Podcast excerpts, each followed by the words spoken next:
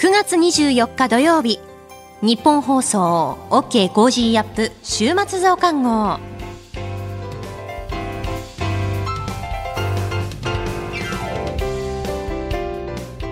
ニッポン放送アナウンサーの新行市佳です。OK Cozy up 週末増刊号。今週の放送でセレクトした聞きどころ今後のニュースの予定を紹介していくプログラムです。番組の後半は Cozy up コメンテーターがゲストと対談するコーナー。今月はジャーナリストの佐々木俊尚さんと麗澤大学教授で憲法学者の八木秀次さんです。さらに今週の株式市場のまとめと来週の見通しについてトレーダーで株ブロガーのひなさんに伺います。今週もお付き合いください。さあそれでは今週取り上げたニュースを振り返っていきましょう。バイデン大統領が台湾防衛についてアメリカ軍の介入を再び明言。エリザベス女王の国葬営まれる。立憲、共産、社民党の幹部らが集会で安倍元総理の国葬儀の反対を訴える。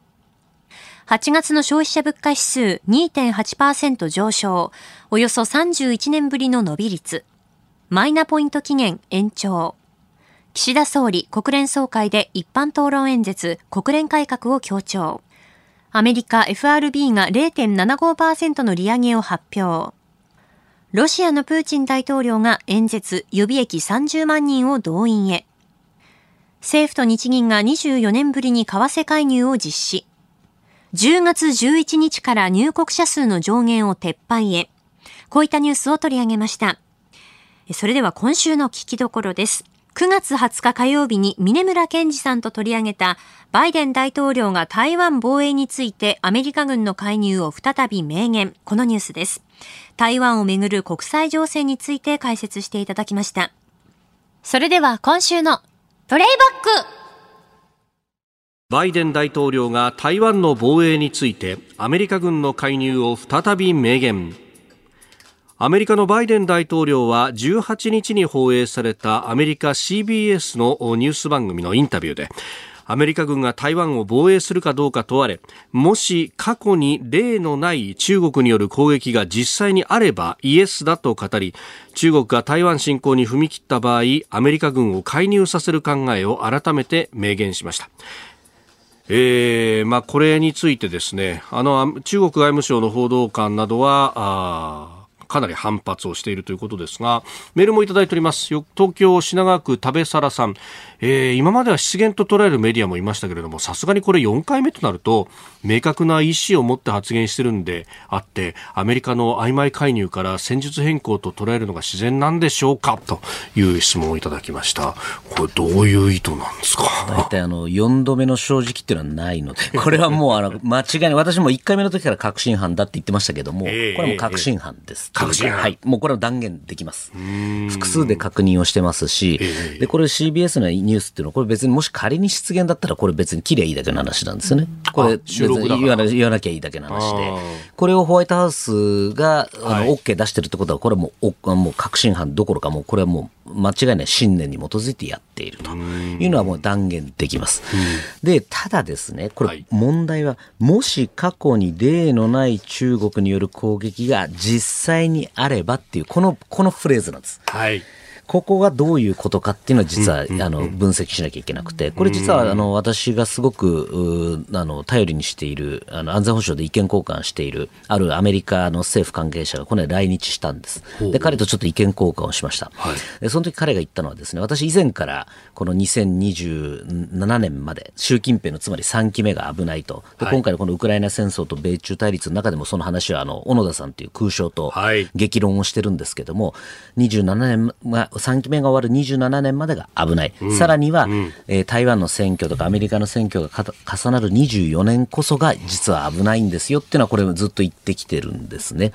でこの中で言うとその24年危機説に関しても、はい、いやこれ検事が言ってる通りになりそうだなと。彼がそのアメリカ政府のその関係者が言ってたんですね。だからそのおそらくどういうとこですかって言ってやっぱりいろんな今の軍の動きを見てもそうですし。軍というのは自民解放軍の動き動きとかその軍事演習なんかを見てると、相当巻きを入れてきてると。で、これもいろんなところで私は聞いてるとですね、はい、今回のペロシ下院議長のあの訪問、台湾訪問の時で、あれもともとのあの演習自体が、実は来年に演習しようとしていた、あの計画の一部を前倒しでやってるんですね。ってことはですよ、これはもともともっと、えー、先にやろうとしたものが全て前倒し、1年前倒しになっている可能性が高いと。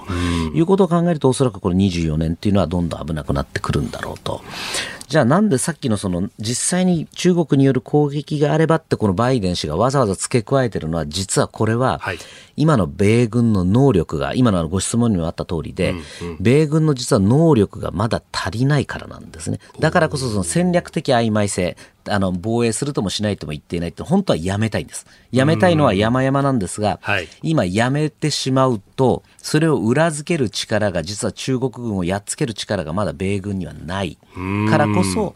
どうもまだこのこういう保留をつけてるんだと。留保をつけてるんだということらしいですね。ほう、うん、まあ、アメリカ軍がどうっていうところになると、まあ、もちろん第7艦隊があって、はい、沖縄には大きな基地もありますが、はい、最終的にはアメリカの本土なりから動かしてこなきゃならないということですか？そうですね。そういうことですね。で、まあ、あの、もちろんアメリカ軍は世界最強なんですけれども、うん、まあ、実際今ウクライナとかに、えー、ヨーロッパの方にもかなりリソースが割かれているとなるとこう中国だけにはこう専念できないわけですね。はい、で中国の方っていうのはなんならアメリカの方だけを見てればなんとかいけるわけです。でさらに今あの飯田さんおっしゃったようにこれ地理的なこの距離が長いとなるとこれ空母を持ってくるか、えー、グアムの基地を使うか、う在日あ、日本にある米軍基地ですね、しかないわけですね。逆にここをやられてしまうと、もう手も足も出なくなる状況なんです。ところが、じゃあ今現実を見てみると、えー、いわゆる中距離ミサイルですね。中距離のミサイルに関して言うと、中国は千数百発持ってると言われてます。で、これあの、こちらのウクライナ戦争と米中対立の中でも、あの、村野、ハドソン、はい、村野さんともちょっといろいろ意見交換してるんですけど、議論してるんですけれども、おそらくこれ相当日本の重要施設をあの、2回渡例えば西日本だけで言うとですね、2回渡、2回にわたって800箇所ぐらいぶっ壊せるぐらいの能力を、まあ、近々持つだろうというふうに言われているんです。となってくると、例えば重要施設がやられてしまうと戦えない状況になってしまう。うじゃあ、かたやその日本とアメリカは持ってる数、地上発射型の中距離のミサイルはゼロなんですね。このすごくあの対象ではない状況っていうのは非常にこれ不利な状況。なので、えー、今、アメリカ軍としては、なんとかその中国に戦えるだけの能力をえー、24年なりにこうなんとか間に合わせたいという状況なわけですね。でおそらくそれが中国軍よりも上回った段階でこの戦略的な曖昧性みたいなものを見直すと。いうようなことをどうも考えてるんではないかというのが先日の来日したアメリカの、えー、政府の関係者の意見でしたうんその辺がまだまだ整っていない。整ってないですし、間に合うのかなっていうのは正直すごく心配ですよね。で、中国は止まってってくれてるわけではないので、そこは本当になんとか急がなきゃダメだと思いますね。なるほど。えー、台湾有事をめぐるところ、アメリカの準備というところをお話しいただいております。特にやっぱこう全体で見れば、まあ、米中でね、戦力考えれば、はい、まあもちろんこう、アメリカ軍がってところなんですが、これやっぱピンポイントで中距離ミサイルの部分でギャップが激しいと。はい、これやっぱ、あの、冷戦の時代に INF 中距離ミサイルの、まあ核ミサイルの話ですけども、全廃条約があって、はい、米ソの間で、この中距離核を廃棄するんだと、はい、この影響が残ってるってことです非常に大きいですね、実はこれ、ウクライナでなぜウクライナ側が前線できてるかっていうと、これ、実はこのミサイルが私関係してると思ってます。中距離ミサイルですね。はい、ロシア、まあ、事実上、あの、INF 条条約を守ってたからこそ、はい、えー、中距離弾道ミサイルを持ってなかったわけですね。だからウクライナのミサイルの攻撃、ウクライナに対するミサイル攻撃も限定的で済んだわけです。ところがそれを全く条約がない中国に関しては1400発から1500発持ってるというふうに言われてますね。なってくるとこれ本当に、えー、アメリカ軍とか在日米軍基地、グアム基地も含めてやられてしまい、全部やられてしまいかねないぐらいの数を持ってる、能力も持っているというところですね。これは本当に深刻な問題だと思います。うんこれ、そのギャップをこうをどう埋めていくかってもちろんアメリカもこう整備はすると思いますけれども、はい、これそれだけじゃ足らないぞってなると、まあ、バイデン政権特にそうですが同盟国にも応分の負担を求めるってことになって、ね、そういうことになりますね。これやはりその日本っていうのは今先ほど申し上げたみたいに日本がなければアメリカ軍も台湾有事で戦えないんですね。そのほとんどの拠点っていうのは在日米軍基地になってきますので、はい、ここがしっかり機能しないと戦わずして負けてしまう状況になってしまうと。いうことを考えると、これ、日本がしっかりそこら辺の、日本、その自衛隊が実際出てくっていうよりは、はい、むしろその日本がそのバックヤードとしての機能をしっかり整えると。いうところが真っ先にやるべきことだと思いますね。ところが、やっぱこのウクライナの戦いを見ても、その補給線をまず叩いてきますよね。はいそうなんです。これで補給線叩いてくるんですけども、ウクライナじゃなんで頑張れてるかというと、西側の、まさにポーランドとの国境から、はい、えー、いろんな武器とか食料とかが入ってきてるわけですね。ところが台湾の場合、これ実は全部四方海なわけですから、例えばこの四方を囲まれてしまう、中国軍とかに囲まれてしまうという海上封鎖的なものをやられてしまうと、はい。下手するとまあ1か月ちょっとで干上がってしまうと。で武器もなくなってしまうという状況になりかねない。そこでじゃあその海上封鎖を本当にアメリカ軍が中国と全面的にガチンコ対決して、えー、できるのかって、解除できるのかっていうところですよね。うん。これ、まさにその核を持っている常任理事国相手にそこまでやれるのかっていうのは、ウクライナで見えてることですよね。そうなんですね。今回のまあ、ウクライナでうまく、あの、ロシアがうまくいってないから、あのプーチンを見た習近平は諦めるだろうと。だからこれで台湾有事は遠くなったっていうふうにおっしゃる方って日本の専門家で多いんですけど、はい、これでも一方でですよ、やっぱり分かったことっていうのは核を持った常任理事国って強いんだなと。そそのそういう連中がもし無茶をした場合には、割と何も国際社会できないんだよねっていうレッスンが一つ、はい、でさらに今今はそろそろだんだんウクライナ疲れ制裁疲れと言われてきて、えー、だんだんだんだん制裁の輪が崩れてきててさらにまた冬になってガスの値段が上がるとなってくると、もうそろそろいいかとなると。じゃあ1年ぐらいでその制裁が解けたってなった場合に、それじゃあ習近平氏が見た場合どうなるか、あそうかと国際社会の制裁なんて1年頑張れば何とでもなるんだって言ったらこれ取りに行く可能性高まりますよね。むしろ高まむしろ私は高まると思います。あなんだな、何が制裁だと大したことないじゃないかと思わせたら、もうこれはむしろ危ないです。逆に。で、さらにその軍事的な能力で言っても、中国の方が有利だというふうに判断した場合ですね、これは本当に危ないことになると思いますね。だからこの本当、いろんな教訓があるっていうのを、まさにこの本の中でもさまざまな角度から書いてますが、その補給線の話だって、まあ、あのロシアは叩こうと思えば、ポーランドだって叩ける。叩けます。でも、叩かない。これやっぱり NATO。NATO ですね。やはりこれ NATO というのは非常に脅威なわけです。そもそも今回このウクライナ戦争、ウクライナに対する侵攻したっていうのも、一つはその NATO に対する脅威っていうのがあったわけですけども、うん、じゃあ、翻ってアジアに NATO があるかという話ですね、はいえー、これはもうないわけですし、そういわゆるそ軍事同盟的なものはないわけですよね。ってなってくると、これかなりウクライナと比べると、はい、えー、台湾の情勢っていうのは非常に悪いと私は思ってます。うん、なので、あともう一つ言うと、やはりこの台湾は中国は自分たちの領土だって言ってるわけですね。うん、これってウクライナって独立国家なわけですから、全く違うもの、独立国家に対する侵攻だっていう国際社会がこう非難できたわけですけども、うん、台湾に関しては、これ、いやいや、何言ってんですか、これ、我が国の領土なんですと、あなたたち手出さないでくださいって言われて、内政干渉だそういう内政干渉だって言われてしまうと、これ、なかなかウクライナの時のような、こう、防衛っていうのはできないくなりうるというところでいうと、ハードルが何段も高い。守るためのハードルが高いってことですよね。だからこそアメリカは自分たちの国内法で制定している台湾関係法とか。そうなんです。日本にはそれはないぞないですね。もう日本の場合も話にならないというか、周回また、また周回何週も遅れてる状況ですよね。うんこの後はこれからの一週間のニュースの予定と来週のコメンテーターの紹介。後半は番組コメンテーターの対談コーナーをお届けします。どうぞ最後までお楽しみください。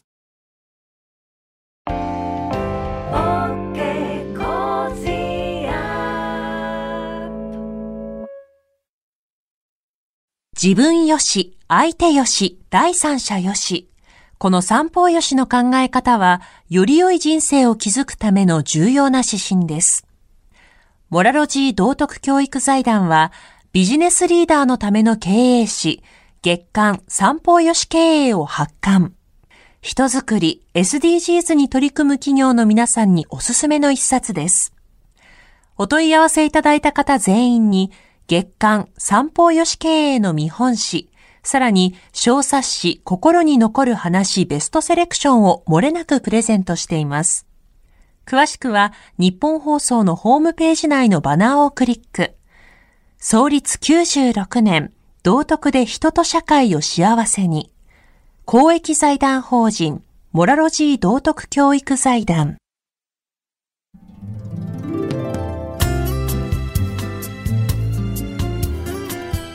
OK Cozy up 週末増刊号。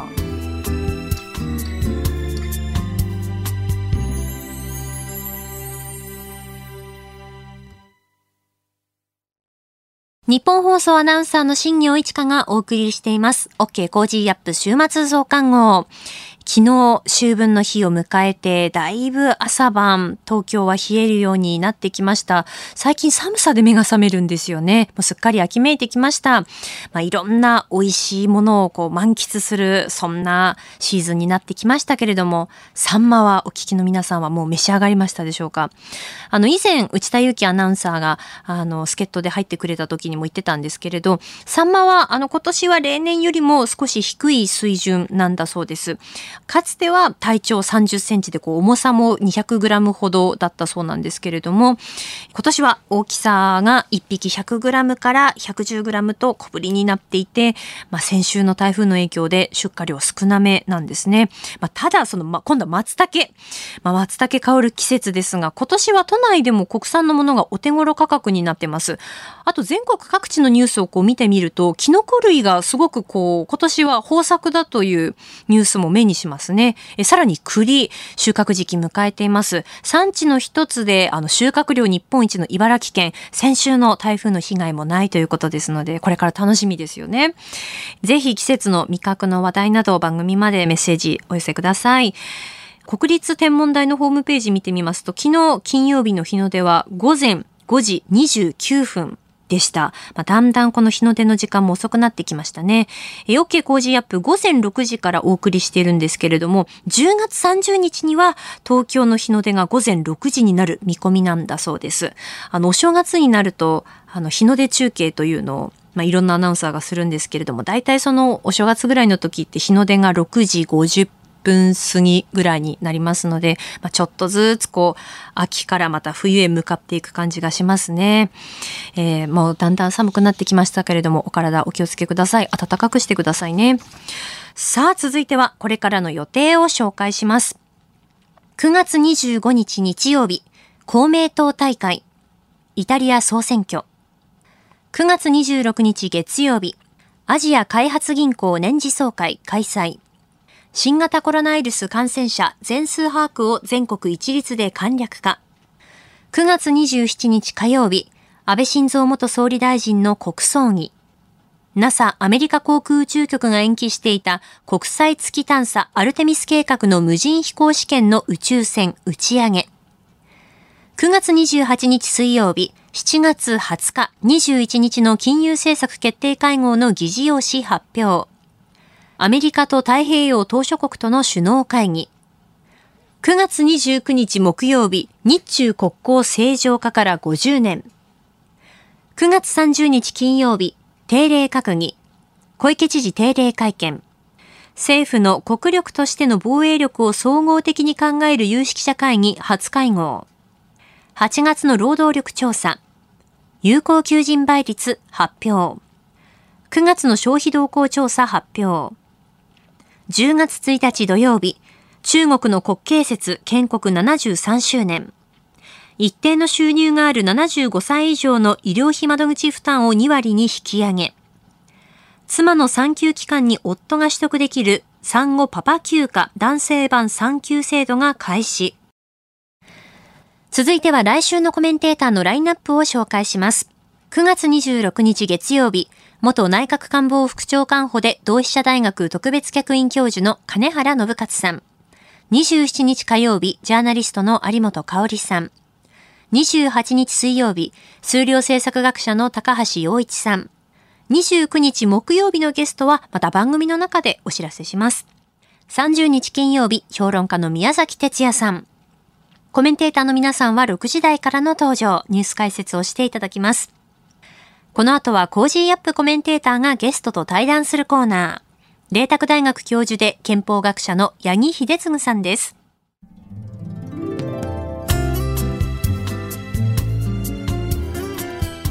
OK Cozy up 週末増刊号。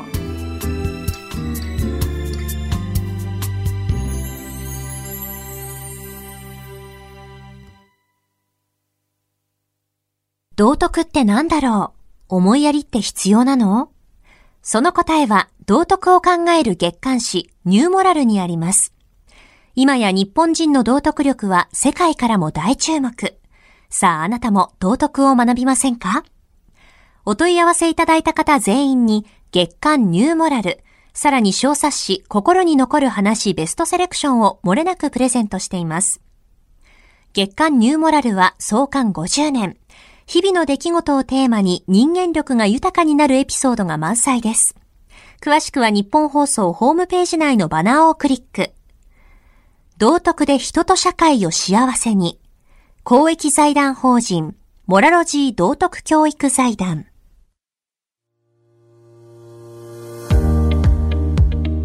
ャーナリストの佐々木俊直です。この配信は日本や世界を取り巻く様々な課題を掘り下げる対談番組。今回のお相手は麗澤大学教授で憲法学者の八木秀次さんです。よろしくお願いいたします、はい、よろしくお願いします。はい最終回4回目ですけど今回は皇位継承について、えー、お話を伺いたいと思います。まあ様々な議論が出てますけれども八木先生は男系男子の維持を前提とされているということなんですけど少しご説明していただけます？はい皇室典範というですね、えーまあ、皇位継承やあるいは皇族、皇室に関わる法律がありますけれども、えーその第一条が皇位継承に関して。で、そこにですね、皇位は、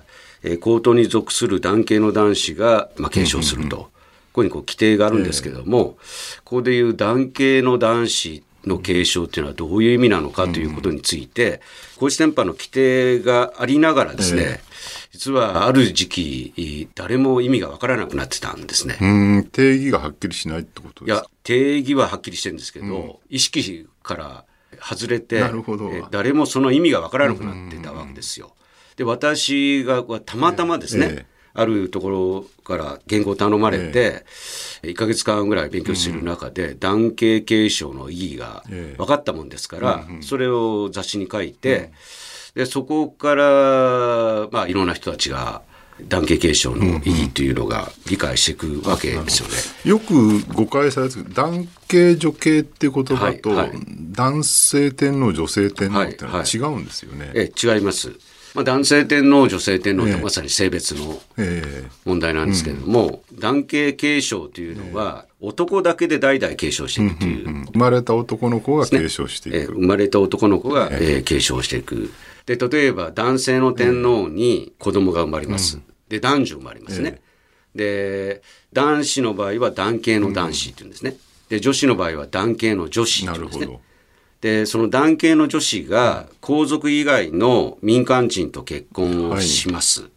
で、そこに子供が生まれます。うん、その子供は天皇の孫ですが、ええ、皇室から見れば女系ということなんですね。うん、男子であれ、女子であれ、女系ということになって、え、そういう女系は全て皇室から出ていく、うんうんうん、皇族になれない血筋だと。で、これが厳格な原理としてですね。うん、これはもうな代々長年一度の例外もなく守ってきたと、うん、そうすると過去にいた女性天皇がいますけど、その人たちっていうのは男系女性天皇男系の女子。男系の女性天皇で。要するに女性が天皇になるけど、その子が天皇を継ぐわけではない、ね、その子供をですね、天皇にしないために、生涯独身であったりだとか、あるいは、まあ、すでに自分の父親が天皇で、うん、まあ、男系の女子として生まれてですね、皇族と結婚して、その結婚した相手の男性皇族が、天皇や皇太子になったという、まあ、でそのえ天皇や皇太子が亡くなった皇后、あるいは皇太子妃であった男系の女子がですね、女性天皇になっている。まあ、次の本流にですね、ええ戻る本流の男系の男子に引き継ぐために、他まあいろんな事情があるんですけどね、男系男子がこうやってたくさんいて、えですね、お互いにあ争ってると。で、それをなんとかですね、まとめるためなるに、ほど。男系女子の男系女子が。天皇になったと。今回っていうか、まあ、今後もそうなんですけど、じゃあ、男系の女性天皇っていう選択肢はないんでしょうか？今現在はありません。ありません。まあ、一時ですね、ええ。小泉内閣の時にええ。有識者会議を設置して、女性天皇と、それから女系継承ですね、えーそれをまあ認めるという報告書を出したあ、そうなんですね。ですね、出したんですけれども、出る直前に、ええ実はその頃、えー国会議員が全くこれに興味がなくてですね、官房長官になったばかりの安倍晋三さんを捕まえて、無理やりレクしてですね、あ、そうなんです無理やりレね。クして、えー小泉総理がそこまで決断している以上、一政治家としては反対できないんだと言い出すもんですから、いやいや、そんなことじゃないですよと。小泉純一郎当時の首相は、はい。その女系女性天皇は、いや、進めようっていう意向だった進めようんですかとしてた。まあ、その女系の意味がよく分かってなかったという指摘もありますけれども、まあ、役人主導で進めてましたよ。そうなんですね。ね。逆に言ったら宮内庁。宮内庁もいれば、内閣官房なるほど。うんうん。とか、ええ。ーまあ、あるいは一部学者も加わりですね、密かに進めていて、で、それを小泉内閣の時にオーソライズしたというのが真相なんですけれども、安倍さんにこれ無理やりレクしてですね、第一次安倍政権になった時は、小泉内閣の報告書については、白紙に戻すとまで宣言したんですね。そうなんですね。でそれから民主党の野田内閣の時に一時その女性宮家構想というのがあって内親王を宮家の当主として民間人と結婚したとしてもですね民間人の男子と結婚したとしてもそのですね男子も皇族にしそこに生まれた子供も皇族にし宮家のままでいられるってことですね。でその子供に皇位継承権が出てくると、こういう案を作ろうとしたわけですよ。それは女系になるわけです女ね。系女系です、女系ですね。安倍さんは、なるほど。えー当時、まあ、文藝春秋に論文書いて、まあ、それを阻止したと。なるほど。でそうやって議論してるうちに第二次安倍政権になると、あの昨年末に皇位継承有識者会議っていうところが最終報告書を出して皇族数を確保する方策として女性皇族が結婚後も皇室に残るっていう、えー先ほど八木先生がおっしゃったのと同じ案ですかね。それと旧皇族の男系男子を養子に迎えるっていう2つのが盛り込まれたって話なんですけどこれはどう見てらっしゃいですか、、えーわ私はあのへ平成以後の皇室関係の政府のヒアリングは全部出席してるんですけども、えーまあやっぱかつてのことを思えばですね、ええーまあ、覚醒の感がある内容なんですけれども、皇室制度の維持のためには、まあ、一定程度の皇族数が必要ですから、まあ、そのためにですね、ええ内親王女王がですね、結婚後も皇族の身分を維持する。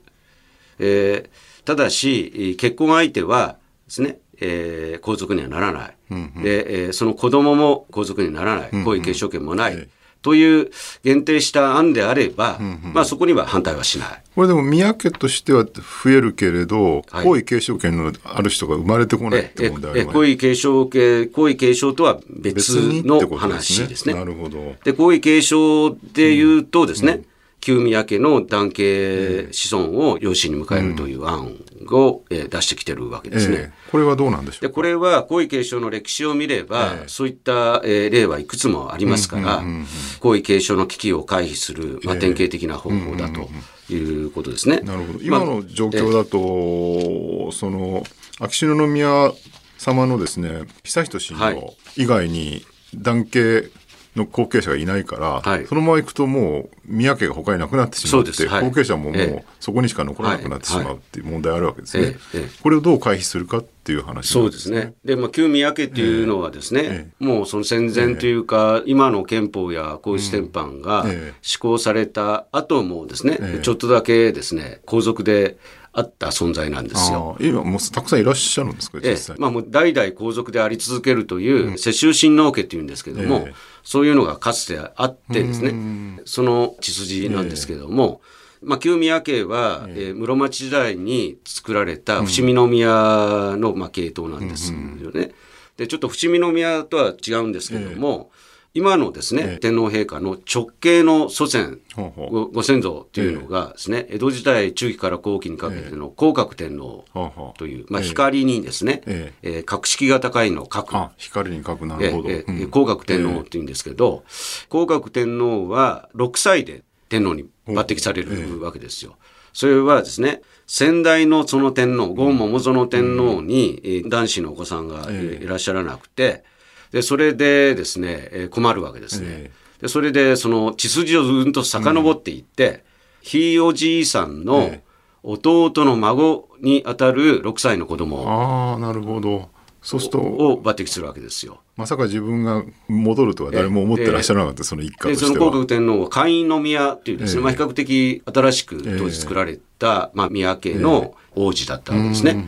だから先代と七神と離れてると。ああ、そっか。それでも一応男系継承で、男系、で、男系継承そういうことを、まあ、繰り返すわけですね。私は自分のひいおじいさんの弟の孫に会ったことないんですよ。まあ、普通誰もないですよね 現代人としては。えー、まあまあそれはこう血が遠くてもですね、えー、同じその祖先の男系の血を引いてるという何系統か用意されていて、で、まあ大半の国民はこう一つの流れしかこう見てないんですけれども、ね、今の天皇陛下の昭和天皇ですね、えー、まあ明治天皇もそうですけど、その流れがもともとよそからの脇のななるほど流れから。どの辺まで遡るんですか？そのもし今後、男系男子を養子に迎えるっていう場合には。世襲親王家のですね、旧宮家、十一宮家と言われてるところが、室町時代の別れなんですよ。あものすごい古いんですね。ローマ時代の別れなんですけども、うん、例えば昭和天皇の皇后でのですね、光順皇后は、旧宮家の中の、えー、国の宮家の出身でありですね。で、今、候補に上がりるんじゃないのかなと思われてる、えー、若い世代はですね、国の宮家の、まあ、系統というか、まあ、えー、そうなので、ですから、そんなに、まあ、男系の血はですね、うん、えー、血筋は遠いんですけれども、伝統としては間違ってない、ええで、まあまあ、それが、その正当なですね、皇位継承の仕方で、うん、男系継承っていうのは、これは天皇の正当性に関わるんですよね。ずっと男系でこう継承しているわけですから、で、女系は全全部こう、外に出るんですね。で、男系継承を続けるっていうのは、まあ、極めて難しいんですよ。女系を全部排除して、え残った細い糸が男系。ででこの細い糸に連なったもののみが、うん、えー、天皇になれるという厳格な仕組みを取ってきたと。伺ってるともう本当なんか太古の時代から面々と続くある種のすごい伝統みたいなことを感じてですねなんか軽々しく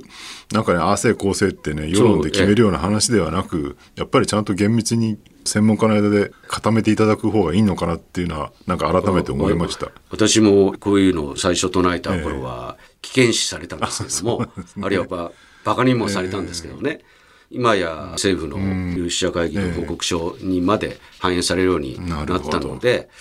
まあ、時代が追いついてきたかなというふうに思いますね。お話というか重要なお話だったんですね、はい。はい、ありがとうございます。今月は麗澤大学教授で憲法学者の八木秀次さんにお話を伺いました。ありがとうございました。はい、ありがとうございました。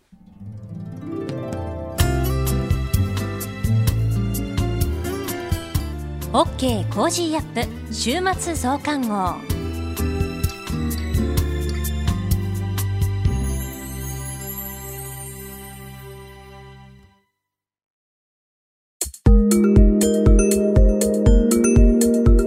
OK Cozy up 週末増刊号。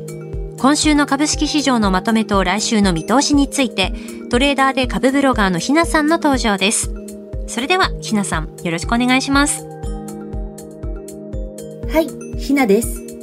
今週も個人投資家の視点で今の株式市場をお伝えいたします。今週のポイントはダブルスコープ株についてです。個人投資家の間ではずっとダブルスコープ株の話題で持ちきりの一週間でした。リチウムイオン二次電池用セパレーターなどを手掛ける会社です。先週金曜日に引き続き、月曜日はストップ安となり、水曜日まで3日間ストップ安が続きました。韓国子会社の公開価格が事前に予想されていた価格より2割程度下回ることとなったことが嫌気された格好です。ダブルスコープはこのところ上昇の目立った株で、個人投資家の参加率の高い銘柄でした。その銘柄が2日間で1000円の下げとなったことで、お衣装売りや換金需要の売りが個人投資家の参加率の高かった銘柄群に起きてしまい、それもまたマザーズ指数の下押し要因となったようです。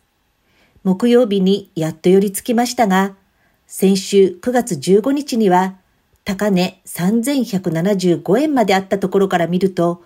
マイナス54%ほどとなる急落となってしまいました。信用の改ざんは9月16日時点で約1800万株にもなっていましたので、信用の強制決済など反対売買の売りは相当出たものと思います。ダブルスコープは寄った後、とても激しい値動きになっていて、売り買いに参加するのをためらうような値動きでした。ここ数日、ダブルスコープを信用で大きく買っていて、大きく引かされて困っているというツイッターの書き込みなどをたくさん見ました。ツイッターなどでよく上がっている銘柄を買って大きく儲かっているという話を聞くと、どうしても自分もと思ってしまう気持ちもわかりますが、急騰している銘柄は急落の可能性もより高くなっているものだと思います。また、今回のダブルスコープのように全く売れなくなってしまうというのはレアケースではありますが、今回はこのように起きてしまいました。一銘柄に大きく張りすぎるのはやはりとても危険です。一部だけ利益確定しておくというのは私はよくお話ししていますが、もったいないと思える状態の時にこそ、少しだけは利益確定しておくのは、やはりお金を残していく上で大切なことかなと思います。来週からのポイントは、9月配当取りと日経平均構成銘柄の入れ替えなどです。目先は FOMC の結果を織り込みましたので、一旦は材料出尽くしの動きから株価はもみ合いとなりそうです。また、木曜日の引け後に日本側の為替介入も表明されましたが、アメリカが強調する可能性が低く、この一時的な措置が薄らいできたときに、さらに円安傾斜になりそうかなと懸念しています。ですので、円安が好材料となる資源株や自動車株などの株価の推移には注目しています。27日は安倍元総理の国葬が予定されています。28日には日銀金融政策決定会合の議事要旨が公表されます。また、9月の権利付き最終売買日を28日に控え、高配当銘柄狙いの資金の動きも活発化しそうです。そして29日から10月4日にかけて3回に分けて日経平均構成銘柄の定期入れ替えが行われます。ネガサ株採用に伴うファンドの売りが発生する可能性などから、月末には約5000億円の売り需要が発生しそうだと指揮者の意見もありました。月末安アノマリーもありますので、引き続きポジションは控えめにしておきたいなと思っています。今週の相場格言。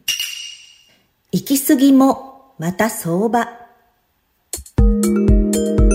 実力以上に買われ、思った以上に売られる。上にも行き過ぎるし、逆に下にも行き過ぎる。それが相場というものです。様々な材料や期待感、買い方と売り方の思惑、